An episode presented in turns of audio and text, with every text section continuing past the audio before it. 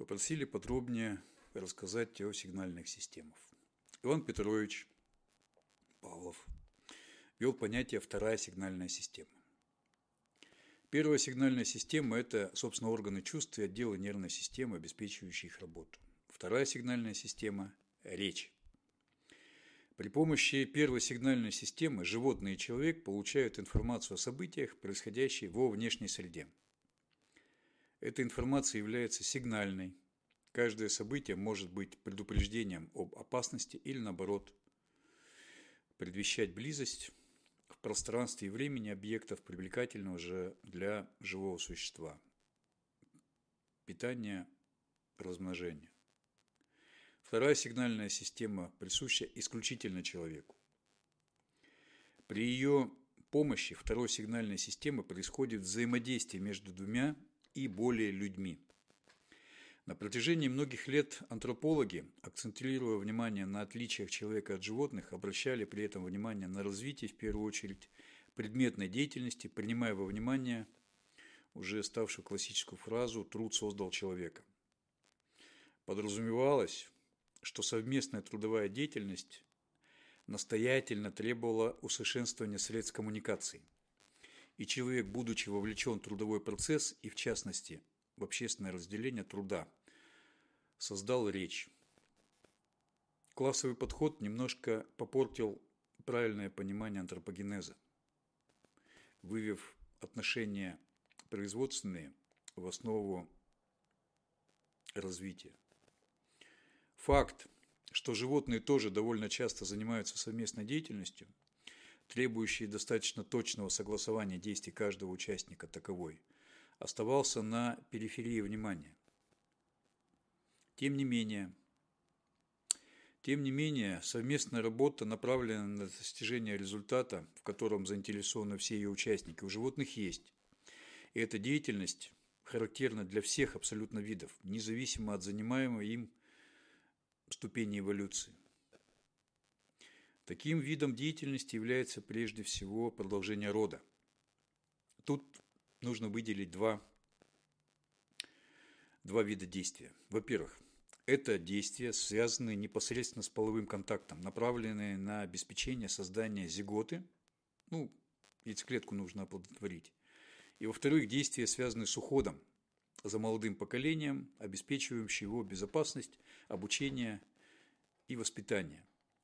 Парное половое поведение обеспечено готовыми программами действия, передающие по наследству. Для составления пары прежде всего необходимо физическое сближение двух особей разного пола. Изначально такое движение к особи противоположного пола обеспечивалось у позвоночных хематаксисом, обеспеченным оргбасом, это орган обоняния. Взаимодействие происходит за счет выделения экзогормонов, феромоны в основном, и они в основном, одним организмом восприятие этих как запах и других организмов. Активные действия движения по направлению к цели происходят под управлением обонятельного анализатора. Центральным аппаратом этого органа у современных позвоночных является древнейшая кора, у млекопитающих, входящие в состав лимбической системы. Именно лимбическая система и ответственна за формирование и поддержание устойчивых состояний организма, внешне проявляемых как эмоции. Для зачатия необходимы согласованные действия пары особей. Значение согласованности действий велико уже на ранних этапах эволюционной лестницы, когда половые продукты обоих особей выделяются просто в окружающую среду, ну или в воду где и происходит оплодотворение. Для согласования действий необходимо внешнее проявление состояния организма. Тут очень важно, чтобы и самец, и самка выделили свои половые продукты одновременно, то есть необходимо точное согласование действий. Если один из участников действий выделил продукты раньше или позже, то эффективность оплодотворения будет снижена. События в организме одного из участников должны быть точно согласованы с соответствующими событиями в организме другого участника. Синхронизация действий способствует внешнее проявление степени готовности к спариванию. Внешне это может быть выражено в соответствующем случае поведением, выраженном в движении тела, позах, ну, то, что биологи называют брачными танцами, и то, что мы сейчас видим в инстаграмах и в тиктоках. Демонстрация готовности к спариванию, громкие звуки и прочие прогибы. На более высоких ступенях оплодотворения происходит уже внутри женского организма, и в этом случае согласование состояния пары организмов обретает критическое значение. Из месячного цикла только несколько дней, только несколько дней необходимы для самого зачатия. Поведение, отражающее степень готовности к спариванию, выражается уже в позах, в жестах и мимике. Виды – у которых отмечена четко выраженная сезонность к спариванию, вполне могут обойтись относительно простыми, передающими по наследству программами поведения. То, что мы видим в брачных танцах и в брачном поведении животных. Но если размножение не ограничено с сезоном, может происходить любое время года, то наследственных программ уже недостаточно. Обстоятельства спаривания могут быть весьма разнообразны, Влияние этих обстоятельств на состояние организма перед каждым ставит задачу продолжения рода здесь и сейчас, и это порой невозможно учесть во всех подробностях заранее. Животным приходится все больше обращать внимание на поведение партнера, оценивать его состояние организма по эмоциональным проявлениям и самому проявлять свое состояние для партнера. Все это приводит к интенсивному развитию средств для выражения эмоций. Сюда мы можем отнести и морфогенез мимической мускулатуры, хорошо заметный у млекопитающих, особенно у приматов, и получившее наивысшее развитие у человека, и отделы центральной нервной системы, ответственные за формирование эмоций, среди которых в первую очередь следует развитие, как мы уже знаем, лимбической системы. Здесь не менее важным и интенсивное взаимодействие происходит после рождения детеныша у млекопитающих. Жизнь детеныша полностью зависит от матери, от которой он получает и питание, и защиту.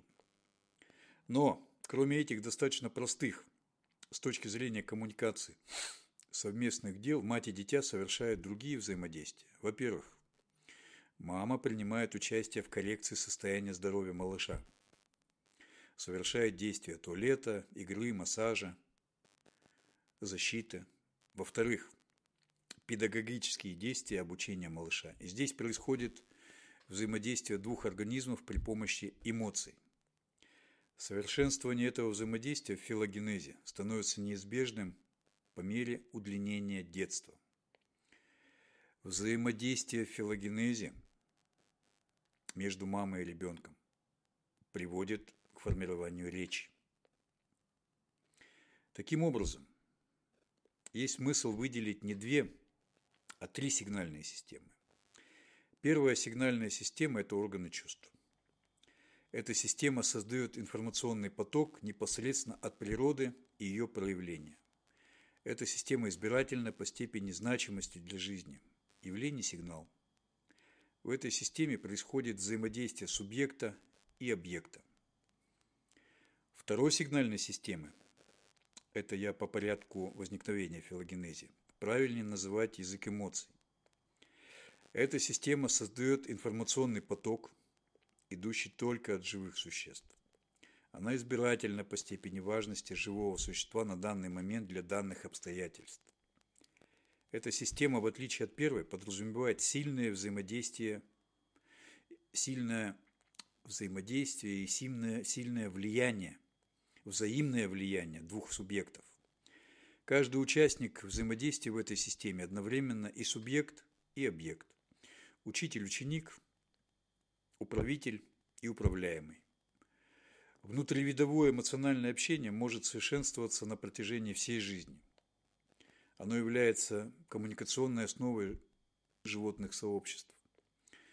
Человеческая речь – это не вторая филогенезе, а третья сигнальная система. Она является коммуникативным средством создания человеческих обществ. Ну и напоминаю и рекомендую почитать Бернштейна «Физиология движения активности» и хорошую книжку «Основы нейрофизиологии» Лурия.